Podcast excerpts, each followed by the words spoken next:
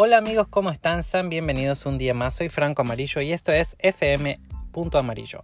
El día de hoy les traigo un tema un poco más personal y considero importante de compartir porque hay mucha gente allá afuera que está pasando un proceso parecido o incluso igual al que yo pasé cuando me mudé de eh, Argentina hacia México. Y justamente eso les voy a compartir, cómo estuvo mi proceso de mudanza desde que tomé la decisión de viajar hasta que justamente llegué aquí a México. Actualmente resido en Mérida. Mérida es la, capital del estado de Yucatán aquí en México y la verdad es que es una ciudad muy linda, la verdad muy muy preciosa que tuve la oportunidad de conocerla por primera vez en 2015 cuando vine de vacaciones. En ese momento me acuerdo bien, bien patente que cuando me estaba quitando de Mérida ya de nuevo para Argentina, dije que en el momento que me quedara sin trabajo en Argentina, aquí sería donde vendría a vivir. Y cumplí. Ya a mediados del 2018 decidí mudarme porque eh, me había quedado sin trabajo y la verdad no conseguía uno que me gustara o, que ganara más o menos lo que yo quería ganar en ese momento para cubrir mis necesidades y, también para cumplir mis metas y, realizarme de cierta manera. Cabe recalcar que tengo amigos que viven acá en, Mérida y me ayudaron mucho en ese proceso. Eh, de hecho, la, familia que me recibió cuando ya vine a vivir acá es la misma que me recibió cuando vine de vacaciones. Compré los boletos más o menos en octubre del 2018 para viajar en febrero del 2019. Es decir, que tuve un lapso de cuatro meses donde eh, desde que compré los boletos hasta que viajé. Desde el principio sabía eh, que me iba a quedar en, casa de esa familia, entonces ellos me ayudaron mucho en el proceso de, elegir la fecha del boleto eh, y, qué tenía que hacer cuando llegara y demás. Como que desde ese momento empecé a ver todo con ellos.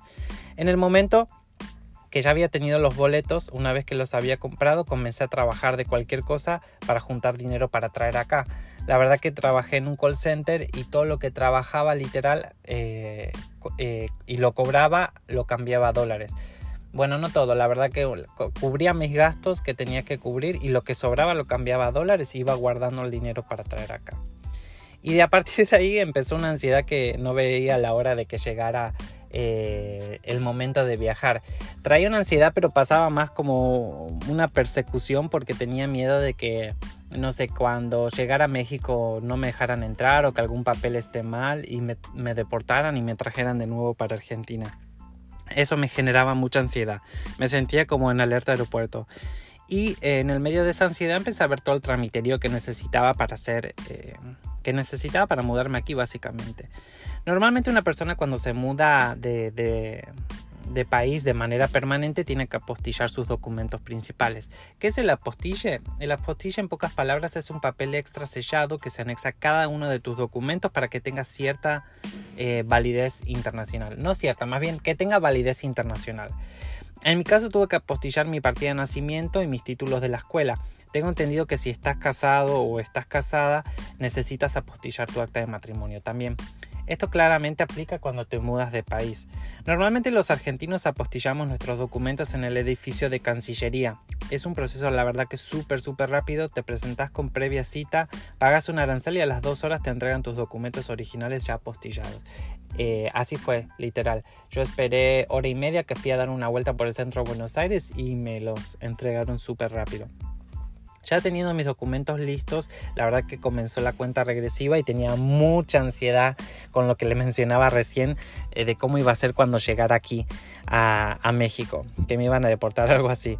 Contaba cada día literal cuánto faltaba para, para viajar, lo tenía apuntado en un calendario que yo mismo hice a mano. Iba tachando eh, el día, cada, cada mañana cuando me levantaba era lo primero que hacía justo antes de viajar, esto estuvo padrísimo porque justo antes de viajar, unas semanas antes, conseguí trabajo acá en Mérida. Entonces estaba recontento porque para mí era algo primordial, era súper importante conseguir empleo. Es importante que aclare que acá hay mucho trabajo, hay de todo, algunos que están bien pagados, otros no tantos, pero que hay trabajo, sí hay trabajo, hay de todo, es solamente buscarlo. Obviamente que hablo de los extranjeros, para los mexicanos está más, de más decirlo, pero yo tenía como que el juicio que los, no sé, los extranjeros era más difícil conseguir trabajo, pero evidentemente no tenía ni idea. Ya cuando llegó el momento de viajar estaba re feliz. Volé de noche con aerolíneas argentinas, volé directo desde Buenos Aires a Cancún. Fue un vuelo nocturno del cual no dormí nada por mis miedos a ser deportado, pero este, se me pasó súper rápido tenía mucha ansiedad, entonces el tiempo literal se me pasó volando. Había películas y todo, lo único que hice fue escuchar música, pero tenía mucho, mucha ansiedad de cuando aterrizara y yo me hacía de vuelta en Argentina a las 24 horas. Pero la verdad cuando llegué al aeropuerto de Cancún tenía unos nervios de muerte. Y la verdad, pasé por migraciones, no me preguntaron nada y literal a los 15 minutos ya estaba fuera del aeropuerto. No me lo podía creer, me había vuelto el alma al, cuerpo y estaba así como que, no manches, qué, qué, buena suerte tuve. Pero la verdad que es un proceso normal. Cabe recalcar que este, sí es muy importante que en mi caso yo entré con una visa de turista normal es decir, eh, viajé con mi pasaporte solamente y boleto de ida y de, de, o sea, de redondo, ya saben, de ida y de regreso, porque es una de las condiciones que les ponen a los turistas aquí en México que tengan vuelo de regreso a su país. Si tú tienes tu vuelo de regreso, no va a haber mayor problemas a menos que te esté buscando Interpol, yo creo. Ya después este, de estar en, Cancún, de llegar a Cancún, me fui a Mérida, llegué a casa de esta misma familia amiga que fueron quienes me recibieron y también me recibieron en 2015 y prácticamente ahí comenzó toda mi aventura. Yo llegué un sábado a México y comencé a trabajar el lunes. Eso estuvo bueno porque no tuve tiempo de gastar el dinero que traía porque ya estaba generando dinero nuevo. Es decir, desde el principio ya tenía como un guardadito de dinero y eso está padre. Recuerdo que estaba súper feliz porque todo lo que veía era completamente diferente a lo que yo vivía en Argentina, eh, desde los carros, la, la gente, la manera de hablar, la comida, las costumbres. Eh, las cosas de las que ya no, no, no, vivía porque obviamente que las costumbres que tienen acá eran completamente diferentes a las que yo vivía en mi día a día en Argentina. Pero me encantaba porque tenía ese hambre de, crecer y demás que me movía. Eso era increíble, me movía mucho porque normalmente cuando eh, uno se muda de país, a lo mejor tiene ciertos miedos de con lo que se va a encontrar. Pero la verdad, como era un país en el que ya tenía conocidos e incluso un primo se casó con una, una persona de aquí, eh, tenía a ellos como punto de referencia y la verdad que me daba muchísima más tranquilidad. Y eso también a mi familia le, le, causaba tranquilidad. De hecho, nunca objetaron en mi casa cuando les dije que me mudaba para aquí. No, no me creían mucho al principio, pero cuando ya vieron los boletos dijeron, así, ah, este, este tipo sí se va, se va a cambiar de país. La verdad que el proceso es muy, muy, muy bonito, no es tan complicado de, de hacer. Lo más importante si te vas a mudar de, de país es que eh, sobre todo si, lo vas, si vas a venir desde Argentina para México, tengas tu boleto de regreso, porque es algo fundamental, porque tengo la experiencia con conocidos muy cercanos que por no tener vuelo de regreso no los han dejado entrar a México y los devolvieron para Argentina. Entonces eso es lo principal.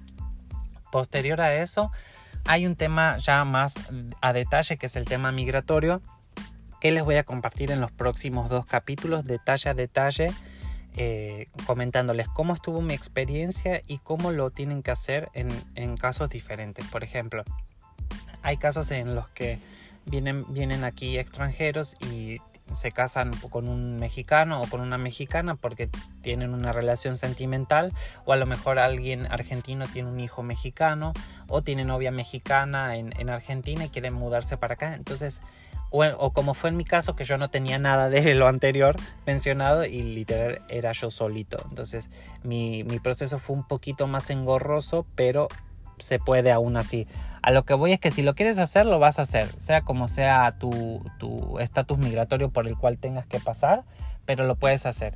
Entonces, básicamente esa fue mi, ese fue mi proceso. En los próximos episodios, como les mencioné recién, voy a tocar a fondo el tema migratorio y de esta manera espero que les haya ayudado y dado un poco más de incentivos si tenían ganas de, mudarse o tenían eh, el pendiente de saber cómo es el, el proceso.